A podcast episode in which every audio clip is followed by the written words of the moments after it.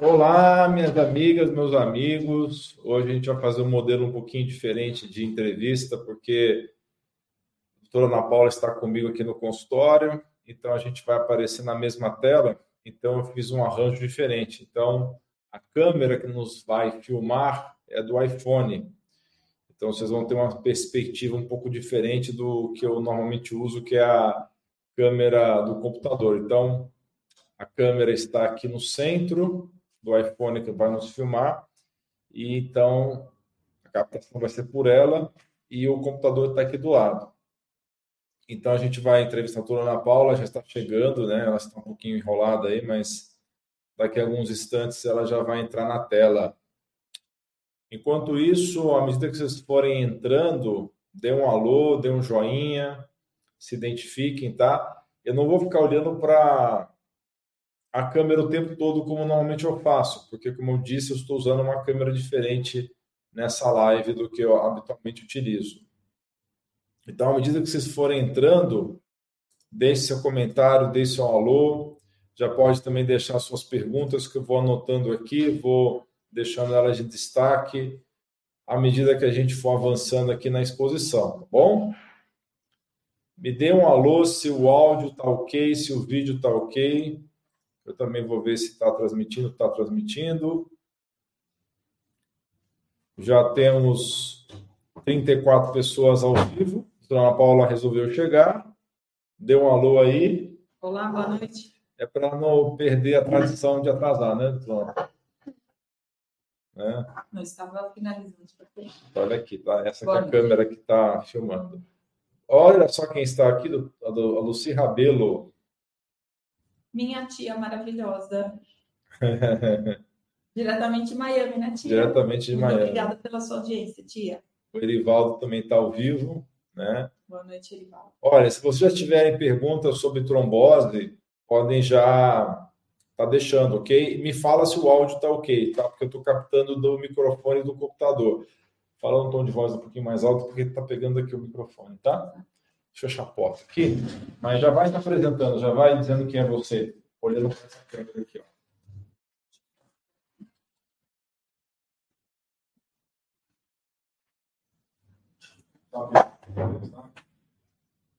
Tchau, Carlos.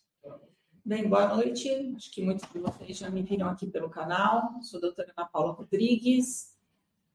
Sou médica, formada pela Faculdade de Medicina da UBC em 1997 mesmo ano de formação do doutor também, só que ele em Brasília e eu aqui em São Paulo. Sou médica cirurgia vascular, especializada na área de linfedema, na área de ultrassonografia vascular, check-up vascular, e também tenho uh, pós-graduação em medicina homotóxica, tá? homeopatia homotóxica, cosmiatria e laser pelo Einstein, e gestão de clínicas pelo Caproni MBA. Minha área de atuação aqui na clínica, além de fazer o acolhimento de vocês dentro da área de gestão, é o suporte da parte de check-up de ultrassom e também dos pacientes que têm questões vasculares a serem verificadas. Eu quis afastar um pouquinho a câmera para pegar a gente um pouquinho mais de perspectiva. Antes de continuar, eu vou falar um alô para o Haroldo. Haroldo, cura o seu trauma lá no TikTok, tá bom? Eu vou te bloquear. Tchau, Haroldo. Prontinho, vamos começar aqui então. Então, dona Ana Paula, então vamos falar sobre trombose e que aumentou bastante essa trombose durante os últimos anos. Não precisamos explicar por quê, porque as razões são óbvias. Mas a primeira pergunta que eu queria te fazer: quais são as principais causas da trombose venosa e como elas se alinham com os princípios da medicina de estilo de vida, medicina funcional. Bem, importante lembrar o que é trombose. Né? Trombose é um, esse termo que assusta muitas pessoas e assusta também os colegas da área de saúde, tá? Não é incomum a gente estar de plantão, ou a gente está em casa, ou a gente está no consultório, e algum dos colegas nos chamarem olha, deu uma trombose no exame do meu paciente, olha, meu paciente está com suspeita de trombose, então trombose é uma das coisas mais, vamos dizer, entre aspas, assustadora na, no dia a dia do, dos colegas médicos também, porque as complicações podem ser importantes, sendo a mais importante o que é a embolia pulmonar, que muitas vezes é subdiagnosticada e muitas vezes é fatal. Então, trombose realmente aí é algo muito importante. Existe uma característica familiar, em famílias que têm históricos de trombose de repetição, né? históricos também de abortamento de repetição, existe uma linha de um, coincidências dentro dessas famílias, e quando a gente vai investigar, a gente percebe um perfil genético, né? São as famílias que são portadoras de genes ou de mutações genéticas chamadas trombofilias, em que existem alterações nos genes que são responsáveis pela produção e pela coordenação dos fatores de coagulação, tornando este indivíduo mais suscetível a ter tromboses durante a vida.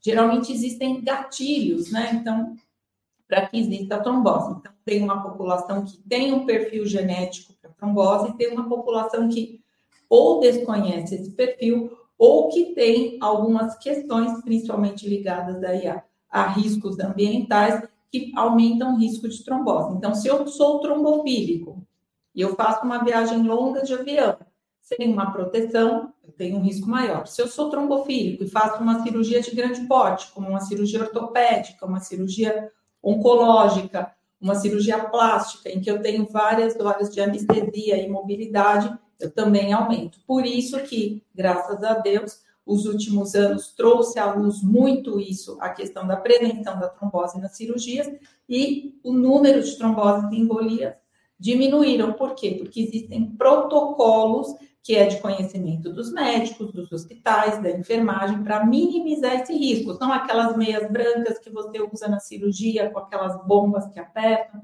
são as injeções que são dadas na barriga por um período de tempo, dependendo do porte de cirurgia. Você minimiza o risco desse paciente ter trombose ou embolia. Em contrapartida, existem, então, questões que podem aumentar o risco de você ter trombose. Obesidade, uso de alguns tipos de medicamento, principalmente os anticoncepcionais, fumantes, pacientes que estão em tratamento para câncer, porque o próprio câncer ele aumenta a viscosidade, ou seja, deixa o sangue mais grosso, e os tratamentos adjuvantes também aumentam o risco, certo? Internações prolongadas, cirurgias em que você fique muito tempo deitado, tenha devido um, é, sem o devido protocolo aí de cuidados, tá? Algumas doenças infecto-contagiosas, né? Nós tivemos, infelizmente, durante a pandemia, um aumento do número de, de tromboses e embolias por uma série de fatores, né? Pacientes que estavam muito inflamados, que estavam com aumento de risco de viscosidade sanguínea por N fatores e não sabiam, e tiveram a infecção e precisaram ficar internados, muitas vezes em UTI, medicamentos que foram usados também, aumentando aí o, o risco, né, a viscosidade do sangue, aumentando aí os casos de trombose plebite.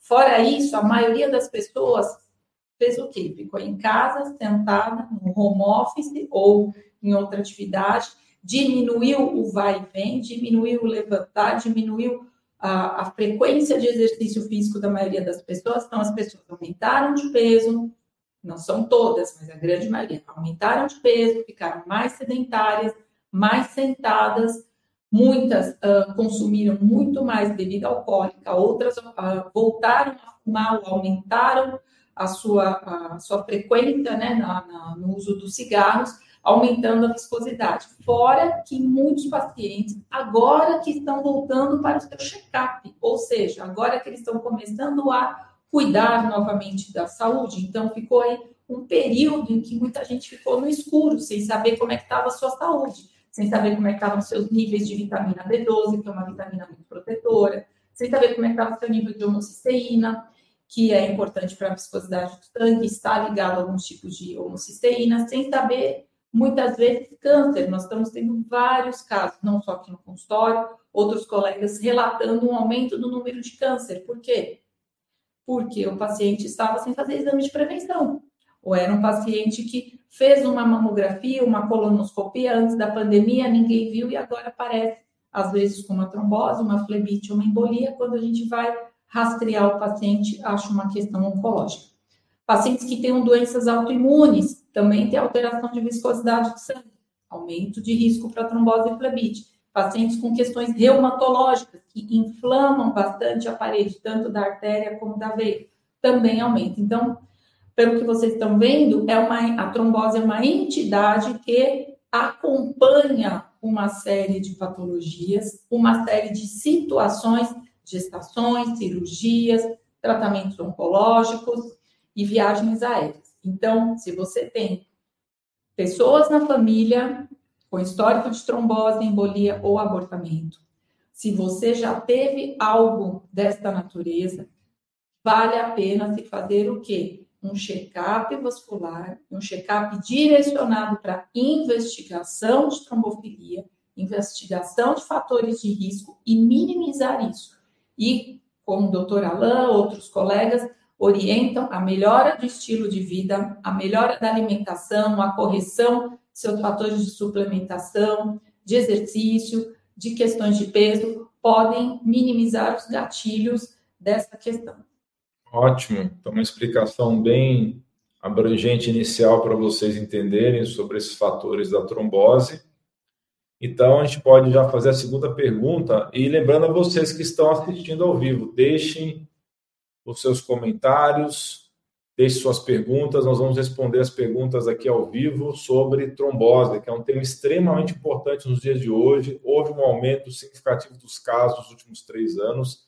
Não precisamos entrar em detalhes do porquê para evitar problemas, mas vocês sabem que existe sim uma correlação, né?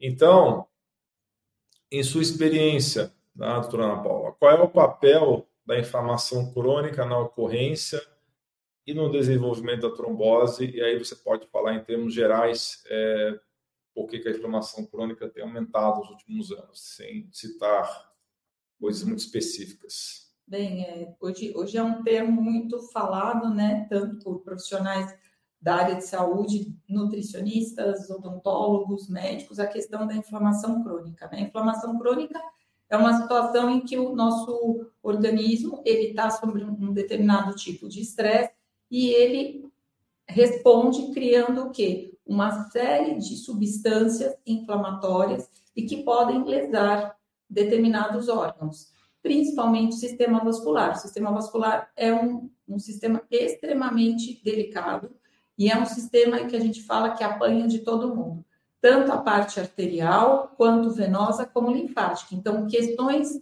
que pró-inflamatórias podem alterar todos esses sistemas: o diabetes, a resistência insulínica, a dislipidemia, os reumatismos, os pacientes que têm o sangue, vamos dizer, entre aspas, mais grosso, ou seja, que tem aumento de ferritina, que está ligado muito a situações inflamatórias, questões hepáticas, o paciente que tem hipotiroidismo, que ele tem uma situação inflamatória importante, atinge muito o sistema linfático, os pacientes renais crônicos, pacientes que têm uso de muitos medicamentos, certo? Então, os pacientes polimedicados que podem gerar inflamações a nível linfático, a nível venoso, também alterando a, a viscosidade sanguínea, pacientes que têm uso crônico de alguns tipos de uh, medicamentos também para a área oncológica, reumatológica.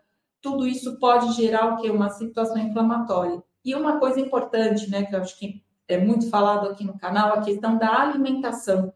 Então, você tem alimentos que inflamam, né? principalmente o açúcar, os derivados de glúten, os derivados de soja, de lactose, eles podem fazer uma situação inflamatória, ainda mais se o paciente tiver um perfil de sensibilidade e intolerância, gerando o quê? Toda uma situação, principalmente a nível linfático. Então, muitos pacientes que incham podem ter o quê? Situações inflamatórias. E lembrando que a veia e o linfático, eles trabalham muitas vezes em conjunto. Muitas vezes um paciente que tem uma, uma alteração do sistema linfático, ele pode ter o quê? Uma piora do seu padrão venoso, ele pode ter umas varizes, ele pode ter uma sensação de incômodo, principalmente na perna. E uma coisa importante, a trombose, que é a formação de um coágulo que gera uma obstrução, ou seja, um entupimento parcial ou total de uma veia, ele pode se dar numa veia normal ou numa veia varicosa, né? Que é a chamada tromboflebite. Então, não é porque você não tem varizes que você não corre risco de trombose. Isso é uma coisa que tem que ser bem esclarecida. As pernas com varizes aumentam o risco, porque muitas vezes, além das varizes que você vê, você tem alteração da circulação, da velocidade que o sangue nas veias uh, percorre na perna. E se esse sangue fica parado, esse sangue grosso pode aumentar o risco de trombose. Tá? Então, é importante saber que ela é multifatorial. Quando você tem uma, um, começa a fazer uma um check-up, você começa a perceber quais são os fatores de gatilho inflamatório desse paciente e você começa a tratá-lo, você começa a diminuir o risco desse paciente ter trombose.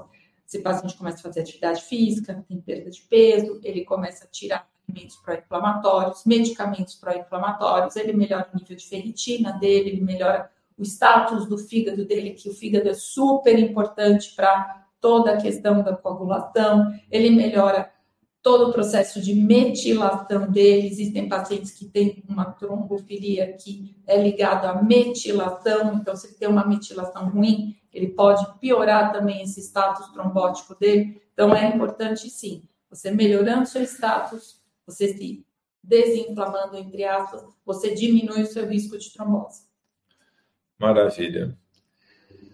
Então, você já falou um pouquinho sobre isso, mas fala mais a respeito, os biomarcadores que podem ajudar no diagnóstico precoce da trombose.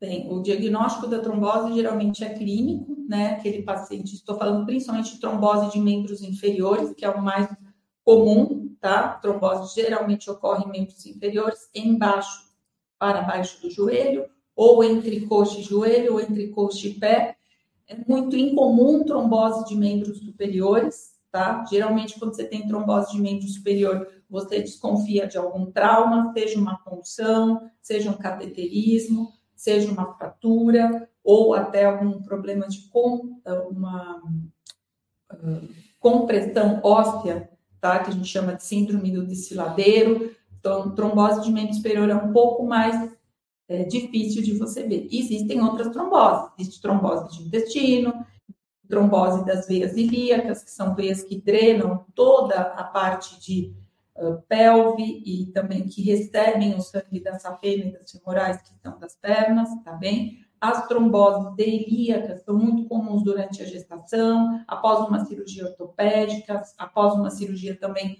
uh, da parte de próstata e útero, e existe uma malformação, que é uma compressão da veia ilíaca esquerda, chama síndrome de May-Turner-Cockett, no qual você pode ter trombose espontânea, tá? Ou quando você tem um gatilho ambiental, por exemplo, como um anticoncepcional. O sangue fica mais viscoso, numa veia mais apertadinha, acaba tendo a trombose. Essa trombose, ela muitas vezes tem que ser corrigida até cirurgicamente com uma angioplastia e um estente, tá? Então, quanto aos biomarcadores, como você me diz, uh, importantes não no diagnóstico, mas eu digo assim, em pacientes que têm mais risco, eu acho que a ferritina, né, a homocisteína, alterações do ácido fólico e da B12 são importantes. Como diagnóstico, então, diagnóstico clínico, dor em peso importante, progressiva, aumento do, uh, do diâmetro do membro, frialdade, veias mais túrgidas, cãibras, adormecimento de uma forma aguda, ou seja, aconteceu e está piorando. Tá e certo? o papel do dedímero do fibrinogênio? Sim, esses são marcadores sanguíneos que hoje estão sendo muito utilizados, principalmente depois da pandemia, em que eles foram utilizados até mesmo para você ver gravidade de doença e momento de anticoagular este paciente, tá? Um dedímero isoladamente num paciente que não tenha sintoma pode não significar que esse paciente está com trombose. Esse é um grande problema também, né? Porque o dedímero aumenta inflamações, infecções e até em alguns cânceres, né? E até na gestação, o paciente pode ter dedímero e fibrinogênio. É, isso atrapalha bastante mesmo. Então, tem que associar a clínica com os exames, né? senão a gente fica numa situação difícil. Eu já estou selecionando as perguntas lá de vocês que estão ao vivo para responder logo daqui a pouquinho, ok? Uh, vamos então para o tratamento. Que tipo de tratamento você geralmente recomenda para pacientes com trombose, tanto da medicina mais ortodoxa, mais alopática, quanto da medicina funcional, mais natural? Uma, um, somente uma coisa que faltou e que é de suma importância, que antigamente a gente não tinha isso tão. Quando eu digo antigamente, eu falo 15 anos atrás não era tão fácil você ter, hoje você consegue fazer até com dispositivos que a gente instala no celular, é o ultrassom Doppler. Tá? O ultrassom Doppler é o padrão ouro para diagnóstico de trombose, certo? Então, trombose de membros superiores e superiores, né? Membros superiores, membros inferiores, abdominal, veias jugulares. Então, um exame de rastreio de extrema precisão. Pega também trombose trombocelíaca, mesentérica, essas coisas? Sim, se você tiver um, um, uma pessoa habilidosa, você pode realmente que ver. Bom tá bom? Existem exames mais complexos, como a angiografia, mas o ultrassom, primeiro, não tem contraste, não precisa de jejum, você pode fazer com qualquer idade, você pode fazer à beira de leite, pode fazer a domicílio hoje, né? Você, é um exame que você pode fazer várias vezes para verificar o que é a recanalização dessa veia, tá? Então, é um exame extremamente assertivo, principalmente quando bem feito. Ele é examinador dependente colega tem que ter experiência, tá? Além de um equipamento bem calibrado. Mas hoje, tanto radiologistas como vasculares fazem ultrassom Doppler, tá bom? Então é importante. E geralmente, quando você vai com uma dor na perna no pronto-socorro, é um exame de triagem que é feito para exclusão de trombose, ou um paciente que tenha uma embolia, para você saber de onde saiu aquele coágulo, se faz o ultrassom. Beleza, então vamos ao tratamento, então, agora. Tratamento. Se eu tenho alguma coisa entupindo, se eu tenho coágulo, eu preciso destruir, eu preciso dissolver esse coágulo, tá bom? Então, a gente usa o quê? Anticoagulantes. Os anticoagulantes, antigamente, eles não tinham o mesmo perfil que os novos, tá? Existia muito sangramento, você tinha que reduzir, às vezes, a ingestão de verdura dos pacientes, porque tinha uma questão da vitamina K, uh, eles, você tinha que ficar fazendo regulagem da dose, né? Através do exame de sangue seriado, e muitas vezes o injetável você tinha que fazer naquelas bombas de difusão, parece um reloginho de hospital. Era mais difícil, era mais trabalhoso tratar trombose. Hoje você tem uma série de medicamentos muito elegantes, inclusive é, eu parabenizo vários pesquisadores brasileiros, inclusive um que foi meu professor, que ajudou aí em toda essa parte de pesquisa e também de concepção desses medicamentos, né? E o mais famoso dele, muita gente ouviu falar, foi o Xarel, é o Clexane, que tem outros nomes comerciais, mas que trouxeram para o tratamento da trombose, primeiro, uma facilidade, segundo, menos risco de sangramento, terceiro, uma, uma tranquilidade de tratar alguns casos de trombose a nível de domicílio, a quantidade de tempo que esse paciente precisa ficar anticoagulado depende do sítio da trombose, então pode variar de três meses dois anos, e se esse paciente tem alguma doença adjuvante ou não. Ou seja, se é um paciente idoso com câncer e teve uma trombose, muitas vezes a gente estica essa anticoagulação. E só o anticoagulante não resolve. O anticoagulante ele vai ajudar na dissolução do, coágulo e evitar que essa trombose ela se espalhe para outros lugares. O uso da meia elástica é de suma importância. Eu atendo muitos pacientes aqui no consultório que estavam ou que já tiveram trombose e não usaram meia elástica durante o período. Por que, que é importante a meia elástica? Porque se eu tenho uma ou mais veias entupidas, as outras veias vão fazer o trabalho daquela. Então, elas precisam de uma melhora da pressão de drenagem. Então, quando eu uso a meia elástica, eu melhoro a pressão de drenagem nas veias que não estão entupidas, e nisso eu minimizo e muito as sequelas da trombose. Quais são as sequelas da trombose?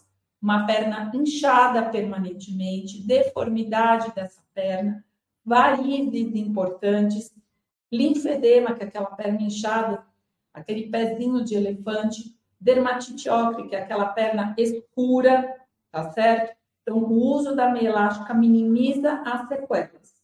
Geralmente, quando você faz um diagnóstico preciso, rápido, entra com um bom anticoagulante já com a meia, esse paciente dentro de 30 a 40 dias já tem uma melhora de mais de 50% na situação da trombose então, dele. esses anticoagulantes mais farmacológicos, mais eh, da linha da alopatia, quais que você acha que são os melhores?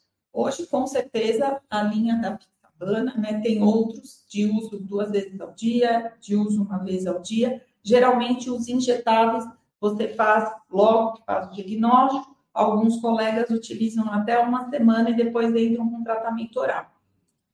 Existem protocolos que já começa com tratamento oral, que torna por 20, se toma por 21 dias uma dose maior e depois desmama para uma dose menor, e daí entre 90 a 180, 360 dias você permanece esse paciente. Você pode associar o que? Algumas, algumas suplementações, algumas fitoterapias que ajudam na drenagem venosa e que também têm uma ação anticoagulante, certo? Sim. como a castanha da Índia, como o piquinogenol, a ginkgo biloba, a natoquinase, exato. Você pode associar, mas de maneira nenhuma, numa trombose, utilizar somente fitoterapia ou anticoagulantes naturais, não é prudente. Não é prudente, concordo com você. E você acha que é prudente associar, por exemplo, um anticoagulante farmacológico junto com mais natural, mais suave, ou você acha melhor terminar o tratamento primeiro com anticoagulante oral, ou com Clexane que seja, ou com heparin de baixo peso molecular subcutânea, para depois iniciar o natural? Olha, se você for falar, eu acho que o, o, o, que eu geralmente utilizo hoje, e que inclusive existe em bula até o, um uso para anticoagulação preventiva, é o piquenogenol, tá? A gente fala da síndrome do viajante, então hoje já se usa o piquenogenol de uma maneira antes e depois de uma viagem para prevenção de, de, trombose para pacientes. O piquenogenol ele tem uma ação muito importante que na drenagem linfática, então ele vai ajudar muito tanto as veias que não estão incluídas, quanto o sistema linfático a não deixar essa perna entrar no estado de emergência, de inchaço, de dor, de escurecimento. Então, a associação do piquenogenol com o anticoagulante farmacológico é muito elegante, porque vai otimizar a ação desse anticoagulante e, ao mesmo tempo, vai minimizar os riscos que essa perna fique inchada, com varizes, escura e com dor. Perfeito. Então, você pode associar o picnogenol ou a natoquinase com um desses mais farmacológicos que vão ser complementares Sim, eu acho que a natoquinase não tem um, uma ação mais linfática de drenagem, de deixar essa perna mais leve, menos quente, mais mas o piquenogenol, tranquila. Sim. Mas o piquenogenol, sim. A dose do piquenogenol, ela pode variar de X para Y, né? Nós podemos falar em dose. Isso vai de acordo com o peso do paciente, se esse paciente já teve uma alteração nessa perna, já teve uma erisipela, então é de acordo com a prescrição do colega. A Thais Pacheco está te chamando você de maravilhosa. Né? É ótimo, sim. É. Equinogenol é ótimo. Inclusive em creme também a gente usa para as pernas. Então aproveita e responde essa dúvida do Antônio Lopes aqui. Os antiplaquetários ajudam na trombose? Uma ótima pergunta, Antônio. Muito obrigada. Isso é muito importante a gente esclarecer, tá? Aspirina não é remédio para trombose venosa, tá certo? Aspirina, que são os antiplaquetários, um deles é aspirina, ou clopidogrel, eles, eles agem nas questões arteriais, que aí a gente pode até marcar outro dia e falar, tá certo? As, as oclusões das tromboses de artéria, essas sim, elas são mediadas por alterações nas placas de cálcio, hemorragia dentro das placas, né, formação daquelas bolhas de plaquetas. Os antiplaquetários, eles são utilizados nisso, para evitar o quê? Infarto, para evitar AVC, entupir o estente, tá ok? Então, antiplaquetário para trombose venosa não é a medicação de escolha. Então, se alguém, eu já ouvi, meu cardiologista mandou eu tomar aspirina antes de viajar. Você só vai ter dor de estômago, não vai te proteger de trombose. Maravilha. Dentro do seu conhecimento, Dona Paula, existe alguma relação entre a saúde do intestino, do microbioma e a questão da trombose? Já viu algo a respeito? Não, nunca vi. Tá, joia. Então, vamos para essa próxima pergunta aqui. É, a vitamina K2, ela pergunta se engrossa o sangue. Não, não tem nenhuma relação. Acho que você está confundindo.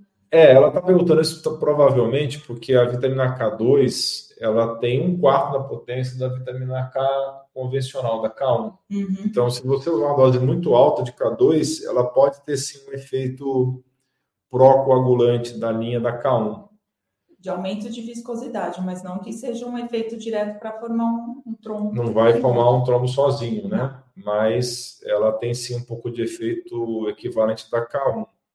Mas respondendo a sua dúvida, Ellen, não, não engrossa o sangue. Aliás, a K2 ela tem uma função muito interessante que é de levar o cálcio para o osso e descalcificar a parede das artérias. Então, ela vai ajudar na saúde arterial, na saúde vascular de modo geral, certo? agora, vou apresentar aqui a dúvida da Luci Rabelo, da sua tia, da nossa tia, né? Que é minha tia também. Quantas horas por dia devo usar a meia elástica? Bem, a meia elástica, houve um estudo há mais ou menos uns 15 anos, inclusive com um grupo de enfermeiras, para saber quanto tempo que a gente precisaria usar a meia elástica. Um grupo de enfermeiras usou 6 horas, outro grupo de enfermeiras às 12 horas de plantão e se mediram as pernas, se fizeram ultrassom e viram o nível de conforto dessas, dessas enfermeiras. Não houve uma mudança muito grande na questão uh, do ultrassom, mas na questão do conforto, sim. Certo? Se a gente for pensar, para que, que é a meia elástica? A meia elástica é para você melhorar a pressão, principalmente das veias mais profundas, fazendo com que esse sangue vá do pé em direção à coxa e depois para o coração, porque o retorno venoso ele depende de uma bomba muscular e de uma bomba respiratória, diafragmática. A maioria de nós respira mal, a maioria de nós tem uma questão de flacidez abdominal, mesmo os mais magros, fica muito tempo sentado, fazendo uma compressão a nível de virilha e de joelho, ou seja, vários torniquetes para esse sistema vascular. Se eu coloco uma meia, pelo menos uma meia 3 quartos de compressão, 15, 20, que é uma meia de descanso e prevenção, eu vou jogar esse sangue para cima. Então, eu diminuo o risco de trombose, de varizes e de inchaço. E em pacientes que têm hipertensão, eu ajudo a melhorar a pressão, principalmente a pressão mínima dele. Tá certo? Então, se você conseguir ficar o período que você trabalha, ou seja, que você ficar muito tempo em pé parado, sentado ou dirigindo, já vai ser de grande valia. O ideal é acordar, colocar a meia, usar no final do dia, tirar, nunca dormir com meia, com exceção as meias cirúrgicas, aí sob indicação, tá certo? E higienizar bem entre os dedos para não ter frieiras, né? Ver a questão das unhas e passar um hidratante. Existem vários cremes que ajudam na questão da hidratação e da circulação. Cremes à base de ginkgo biloba, centela asiática, castanha da Índia e o próprio piquenogenol. E sempre massagear para cima. Perfeito. Uma nova pergunta do Antônio aqui, ó. Posso fazer uso temporário de antiplaquetário junto com estatina e com enzima, astaxantina e arginina? É, Antônio, novamente você está perguntando sobre questões arteriais, tá certo? O uso de antiplaquetário é sobre prescrição médica. Tem que verificar como é que está seu rim, se você tem algum problema de estômago, alguma gastrite. E lembrando, se ele é antiplaquetário, se as suas plaquetas estiverem baixas, pode dar problema. Então, você tem que discutir com o seu médico. Isso, exatamente. Agora, a questão. O ômega 3 da... pode ser uma boa situação, porque além de melhorar a questão da sua placa, né, melhorar o HDL, diminuir o LDL oxidado, ele tem uma função anti-agregante plaquetária, né? Então, eu sugeriria dentro do que eu estou vendo aí, você é de uma linha também mais natural, uso de ômega 3 de boa qualidade, até 3 gramas ao dia. Maravilha. A questão de você associar com estatina e com enzima, astaxantina e arginina, não vejo nenhum problema nessa associação, mas a explicação dela prevalece sobre o que eu falei. Mas essas associações que você está falando aí não tem nenhum problema, não. Ok? Vamos para a próxima aqui. Eu fui diagnosticada com arterite de Takayasu e tive trombose recentemente. Será que pode voltar? Edivalda que pergunta. Edivaldo, arterite de Alda. É, Edivalda, desculpa, arterite de Takayasu.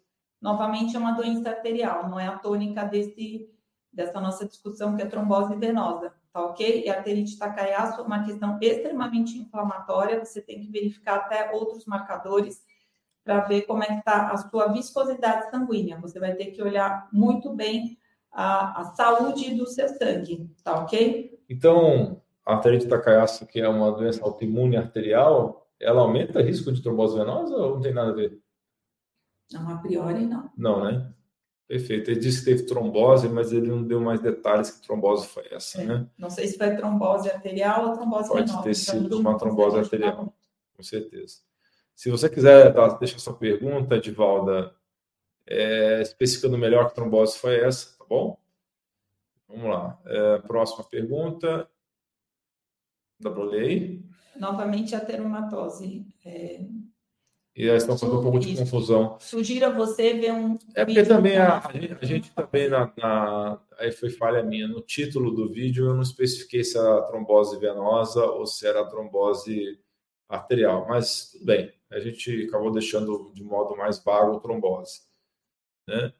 Então, mas fala um pouquinho sobre a teromatose incipiente de ilíaca a teromatose incipiente, provavelmente você está com algumas plaquinhas pequenininhas de cálcio. O que é a teromatose? É o envelhecimento da artéria, tá bom? Envelhecimento arterial, você principalmente tem questões de estilo de vida ruim. Se a mulher é porque está na menopausa, a menopausa não está sendo bem cuidada, você pode estar acima do peso, com uma resistência insulínica, com colesterol aumentado, vitamina B12 baixa, homocisteína alta, ferritina alta, pode ser fumante, come muito açúcar tudo que enferruja, que envelhece a artéria. Então, a teromatose é o espessamento da parede da artéria, que geralmente vem com calcificação. Tá? Essa que é a resposta mais rápida para a sua pergunta. O que é isso? É o espessamento da parede da artéria ilíaca comum esquerda, provavelmente com calcificação. Como é uma artéria grossa, dificilmente ela vai entupir, a não ser que você tenha um processo muito avançado, não é isso? Ou que você não se é uma placa pequena e ainda é uma placa molinha, com melhora de tudo isso que eu te falei, né? Alimentação, sono, dieta, ver quais são os fatores que estão errados no seu exame de laboratório e corrigir, você pode conseguir, se a placa ainda for só, que a gente chama fibrolipídica, bem molinha, ela pode desmanchar. Ela já está calcificada, você não pode deixar ela crescer. Por isso que daí você tem que ter muito mais afinco na correção desses fatores. Qualquer ateroma em qualquer lugar, gente, da cabeça aos pés, seja cérebro, aorta, subclave, coronária, ilíaca, femoral, a, a, a dinâmica é a mesma, envelhecimento acelerado da artéria, geralmente mediada por idade, menopausa, andropausa, distúrbio hormonal, alteração de estilo de vida. Hoje a gente tem placa de ateroma em gente de 30 anos, não é, Alan? Sim. Quando você vai ver, ele está hipertenso, ele está com colesterol alto, ele come 80% do dia dele carboidrato, ele está com alteração das vitaminas do complexo B, que são importantes, ele está com alteração hormonal, certo? Ele tem às vezes um hipotiroidismo, é fumante, não faz exercício, então é uma pessoa que está envelhecendo, que era para ele ter com 70, 80 anos, está tendo aos 30. E isso está sendo muito comum, tanto que a taxa de infarto cada vez está subindo mais abaixo de 50 anos. Com certeza. Olha, Nani, aqui, existe diferença entre trombose e trombofilia? Tem, a doutora vai explicar. Quais exames são importantes para a investigação e são os recomendados para tentantes deve ser pessoas que querem engravidar, né? Com mais de 40 anos. Muito boa a sua pergunta, Nani. Foi o que a gente, não sei se você está desde o começo, senão eu sugiro você depois voltar ao vídeo e ver. Trombofilia são questões de genéticas, geralmente familiares, nas quais você tem um aumento do risco que esse sangue coagule, tá certo? existem, se eu não me engano, são 13 tipos de trombofilia. Fator 2, 5, que é o fator de Leiden, que é um dos mais comuns, 7, 9, 10, antitrombina 3, proteína S, proteína C, anticardiolipina, fator antilúpico e mutação do MTHFR. São os que a gente consegue ver. E esses exames tem todos no Brasil, tem convênio, tem em SUS, tem em particular. Geralmente, quando você faz esse exame, não precisa ser repetido, que é um exame genético. Nas gestantes, qual é o mais importante? Fator 5 de Lyme, mutação do MTHFR, anticorpo antilúpico, antifosfolípide, porque aumenta o risco de abortamento e dá uma dificuldade de, da paciente engravidar, e a proteína S. Esses cinco são os mais importantes que tem que ser visto.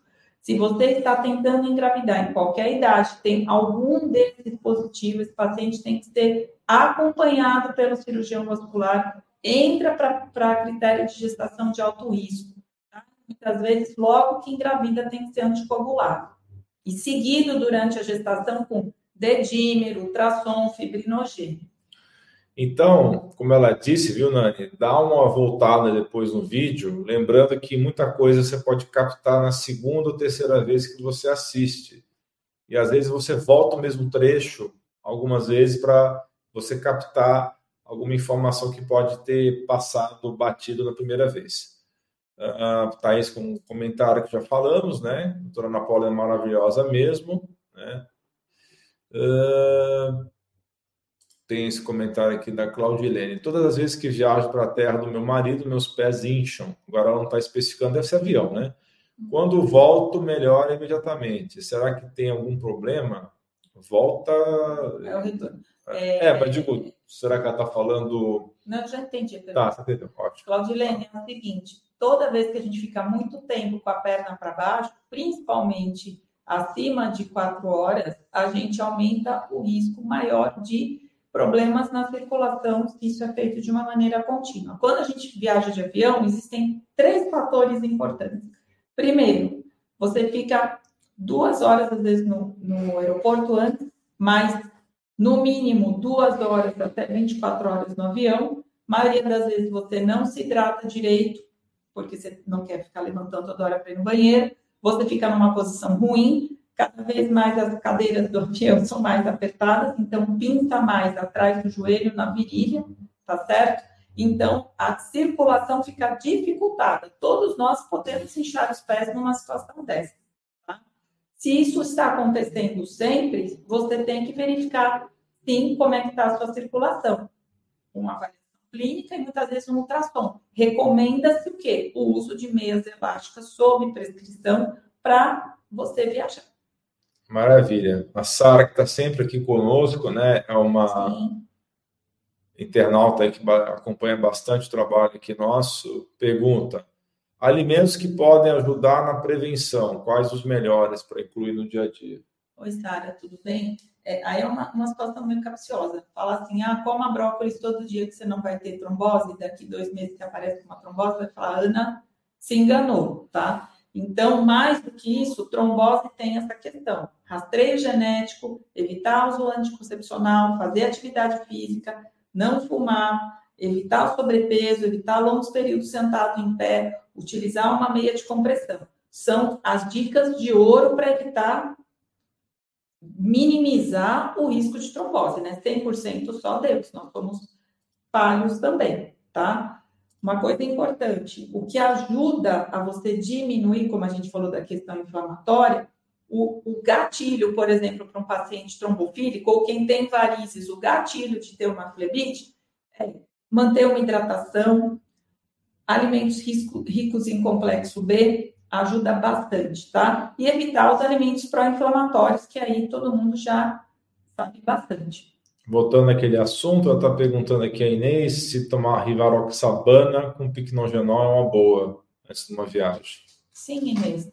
Ajuda principalmente a diminuir o edema, tá bom? Uh, já existe protocolo em bula, tá certo? O farmacêutico ou o médico que te prescreve rivaroxabana pode verificar a dose pelo seu quilo, tá?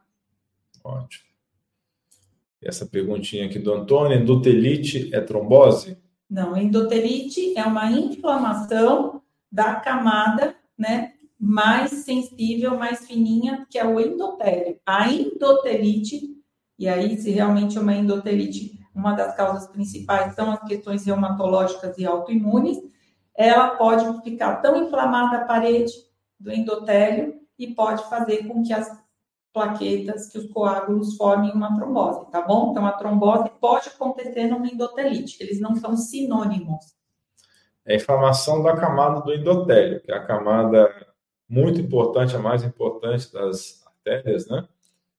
E que tem uma função muito importante e responde a vários estímulos de vasodilatação ou vasoconstrição. E hoje se fala muito que a aterosclerose pode ser uma doença autoimune do endotélio, inflamação lá que gera a placa que pode depois se estabilizar e entupir aquela artéria. Falei algo errado? Não, você Beleza. É, a Nívia, as meias comprimem muito os tornozelos e não apertam os pés. Arrebentou uma porção de pequenos vasos dos meus pés. Infelizmente não consigo usá-la. Você pode fazer um comentário para ajudar ela?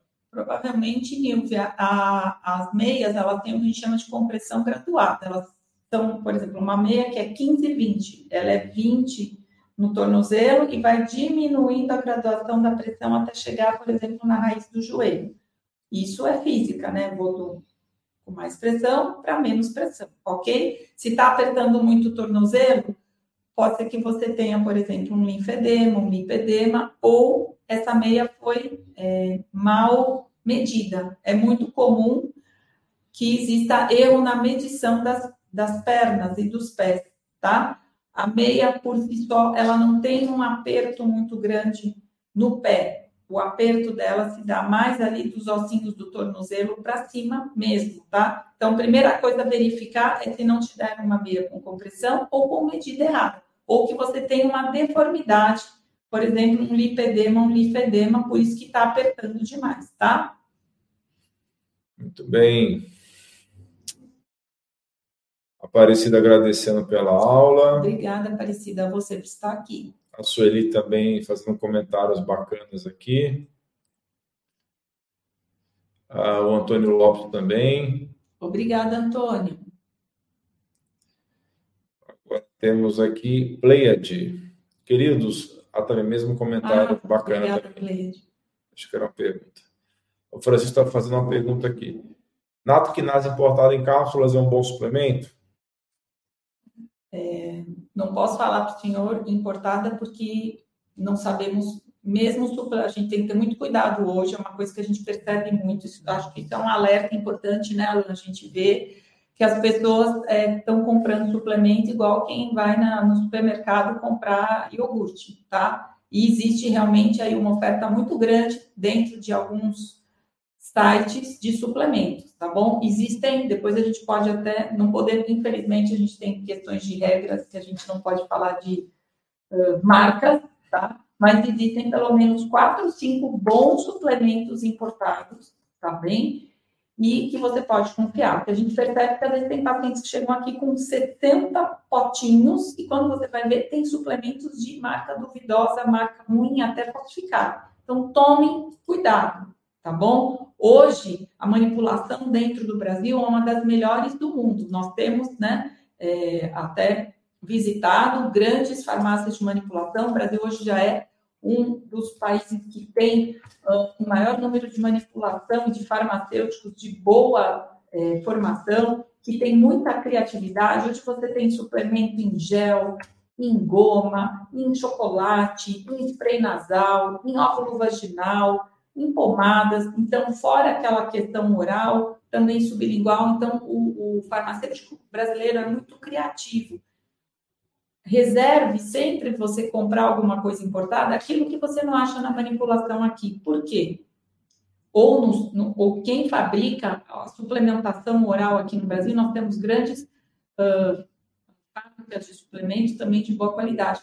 Porque muitas vezes você precisa continuar esse suplemento ou você tem alguma reação adversa, você não tem com quem conversar. É, falando em marca desse... é muito bom. Marcas que não são de compra na farmácia com receita, a gente pode comentar aqui. A gente pode falar, por exemplo, da Now Foods, a Life Extension, Life Extension tem Pure Encapsulations, você tem Metagenics, tem várias. Né? Uma lista bem extensa de boas marcas aí você pode estar verificando.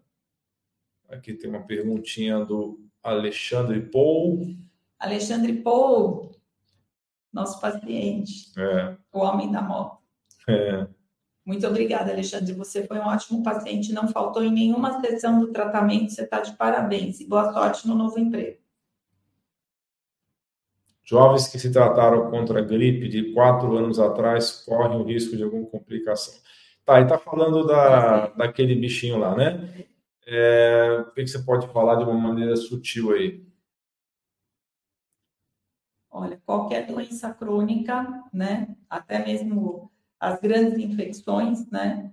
A gente, vou falar aqui uma coisa que eu vivi quando eu estava no quinto ano da faculdade, tinha 20 anos, e que eu é, estagiei no Hospital Heliópolis, nós tínhamos muitos pacientes com HIV, tá? E o HIV, ele uh, leva a uma inflamação sistêmica extremamente grave, tá? E alguns medicamentos também, que eram utilizados na época, e tinham muitos casos de trombose e embolia, tá? Então, fazendo aí uma explanação geral, como a gente falou do câncer, do reumatismo, né? Todas as doenças crônicas, principalmente quando elas descompensam, ou doenças agudas muito graves, podem levar a uma inflamação sistêmica e isso atingir o, a parte muscular. Então, como a, o, o doutor falou, um dos marcadores importantes é o dedímero, tá? Além de exames uh, de ultrassom vascular, como eu também comentei no começo, Alexandre. Se você depois perdeu, dá uma voltadinha no começo do vídeo e um grande abraço. É, então tem assim um, uma substância chamada bromelina ou bromelaína, que é uma substância extraída do abacaxi. Né? Quando você usa ela em associação com NAC, ela tem um efeito interessante de quebra de imunocomplexos tá? e vai ajudar na saúde geral, ok? É, complementando o que a doutora Ana Paula falou. Né? Olha, o Sueli, então, eu tenho um site, um link, que é o alaindutra.com.br indicações, você vai ver lá as minhas indicações, tá bom? alaindutra.com.br indicações. Tem pessoas perguntando suplementos para trombose e tudo. Eu vou fazer o seguinte: eu vou mostrar para vocês aqui na tela um link, tá? Também no bate-papo. Quem está acompanhando ao vivo, vai lá no bate-papo, copia e cola esse link. Isso aqui é um vídeo que eu fiz há quatro anos atrás, que ainda está valendo. Tá? Suplementos naturais para afinar o sangue, ok? Então, para vocês que estão perguntando sobre suplementos para essa situação aí de trombose. Então, tá aí no bate-papo. Bate-papo, copia e cola esse link. Ou então você vai lá no, na busca do YouTube, escreve lá trombose Alain Dutra, você vai achar esse vídeo também, tá? Na pesquisa, na primeira página de pesquisa. Ah, deixa eu ver o que mais aqui. Tá, Claudilene aqui. Já operei de varizes uma vez, agora faço musculação. Às vezes fico preocupado de o peso da academia poder prejudicar ou a escada. O que, que você comenta sobre isso? Claudilene, ao contrário, tá? Quanto melhor eu tiver com o músculo, eu tiver uma bomba muscular melhor, mais eu vou preservar as veias que têm uma tendência a varizes. Aqui é, é interessante, existem no canal do doutor uns dois vídeos que eu falei sobre varizes, trombose, linfedema, quem quiser depois dar uma olhada. Varizes são veias que estão dilatadas permanentemente, perdendo a sua função. Operei minhas varizes, vou ter de novo? Lembra que varizes tem um cunho genético. A veia normal que ficou pode se tornar varicosa se você não tiver a mesma coisa, um estilo de vida. Peso, anticoncepcional, fumo, meio elástico, exercício. Se você não praticar isso, além de você é, ter um maior risco de trombose, também você tem um maior risco dessas varizes recidivadas. Se você faz musculação, você está fazendo com que o seu músculo massageie as veias, ótimo. Uma dica que eu dou para os pacientes, inclusive, uma coisa até para evitar o erro na questão da compra da meia elástica, eu tiro as medidas e mando por escrito o modelo, tipo, para os pacientes, para não correr o risco de comprar gato por leve e a gente ter uma complicação, certo? Use meias de compressão, existem meias específicas, tá? Hoje, tanto em lojas de esporte como em lojas cirúrgicas, para ser usada na musculação, no pilates, em todos os tipos de é, esporte. Vai ajudar o quê? A melhorar a oxigenação muscular, evitar a sensação de peso e cãibra depois da, da sua, do seu exercício. Tá? São feitas de microfibra, não dão chulé, é muito legal. Eu uso no meu pilates, no meu funcional, as meias elásticas. A sensação de perna descansada depois é muito legal. Use e pode manter sua musculação. E aqui a Vanessa pergunta o que é quando as pernas estão com cascas e saindo líquido, inchadas com queimação e coçando muito. Vanessa, é, é bem inespecífico isso. Provavelmente você está com ou psoríase, ou infecção, ou merisipel. É, pode ser muito Está muito inespecífico, tá? Desculpa. É, mas pode até ser merisipela, né? Uma infecção. Sim. Então, se tiver muito vermelho, tiver muito inchado, procura um pronto-socorro, tá? Também pode ser alergia, pode ser até. Psoríase. É, um monte de coisa, doença autoimune e tal. Sim. Né? Oi, Sueli, boa noite, querida. Boa noite, Sueli. Essa aqui é a pergunta da Débora. Tenho SAF, tive três abortos espontâneos, dois partos, mais nenhum outro sintoma. Preciso fazer acompanhamento com reumato? Pergunta da Débora. Débora, boa noite. SAF é uma entidade extremamente delicada, grave e ela pode, como uma, uma questão também autoimune, ela ligar e desligar várias vezes na vida, tá? Ela pega o sistema vascular, dando aumento de risco de trombose arterial, venosa, pode dar problemas oculares, intestinais, é, artrite, pode dar problema de pele, tá? SAF é extremamente delicado. Você tem que acompanhar com um reumato, sim, de preferência também uma avaliação da questão nutricional para ter uma dieta mais anti-inflamatória possível e com vascular. Além disso, tem que fazer toda a pesquisa de trombofilia, tá ok? Maravilha. Edneide pergunta: meu irmão quebrou a perna, está com trombose, está em casa, em tratamento, no que eu posso ajudar? Edneide, se ele está com trombose, provavelmente ele já está medicado checa somente se ele está fazendo uso da meia elástica, isso é importante. Hidratação da pele, por exemplo, com cremes da base de uh, piquenogenol ou com marina, e bastante higiene entre os dedos para não ter risco dele ter infecção. Maravilha. Essa pergunta está um pouco até engraçada, me lembrou de um saudoso amigo meu que tinha o, o apelido de paçoca, coitado, ele faleceu já tem alguns anos. Né? É. É, Eliseu, acho que você está ou tirando sarro ou você digitou errado. A gente vai pular você. Mas ó, respondendo você, Eliseu, se for o, o, meu caso, que eu tinha um amigo que ele era sobrepeso, chamado paçoca, se ele der uma topada na sua perna, de repente você pode ter uma trombose, né? Se for o paçoca com uma pessoa e der uma pancada na sua perna, pode dar trombose, sim. É, mas ele, o Eliseu participou de outras lives, ele fez perguntas bem pertinentes, viu? Eu acho que ele digitou é, errado. Ele deve ter digitado errado, mas ficou engraçado, por isso que eu quis mostrar. Bem, a gente está atingindo uma hora aqui de, de live, e eu gostaria de agradecer vocês pela sua audiência. Vamos encerrar por aqui, mas a gente pode fazer uma segunda live com a Ana Paula, falando dessa vez mais de trombose arterial. O que você acha? Sim, da parte da ateromatose. É. Revejam a live, mandem as perguntas aqui no YouTube, no Instagram. Nos últimos dois meses tem vários conteúdos curtinhos que você pode ver ali tomando um café. Mandem as perguntas lá no Instagram, me sigam no Instagram, graninha, tá bom? E revejam os vídeos que eu estou aqui no canal, que tem bastante conteúdo. E lembre-se, saúde vascular é extremamente importante. Ainda é a maior causa de morte é a doença cardiovascular e se você tem a questão genética, diminua os gatilhos para você diminuir o seu risco de infarto, trombose e derrame. Então, pessoal, gratidão do coração pela audiência de vocês. Acompanhem sempre as nossas lives de quinta-feira. Toda quinta-feira, já devem ter percebido, com exceção da quinta do feriado, nós fizemos uma live todas as semanas com excelentes médicos e médicas, só a gente de primeiro time então, não deixe, coloque na sua agenda, no seu calendário, toda quinta-feira, geralmente é 8 horas da noite, hoje nós fizemos às 19 horas, mas entre 19 e 8 horas da noite, nós fazemos lives com excelentes especialistas falando de medicina natural, medicina integrativa, funcional, estilo de vida. Então, nós nos vemos semana que vem. Tá? Quer falar suas palavras finais? Agradeço a todos que nos acompanham, principalmente os que sempre estão aqui. Obrigada, Sueli, obrigada, Thaís, obrigada, Estela Mares, um super beijo.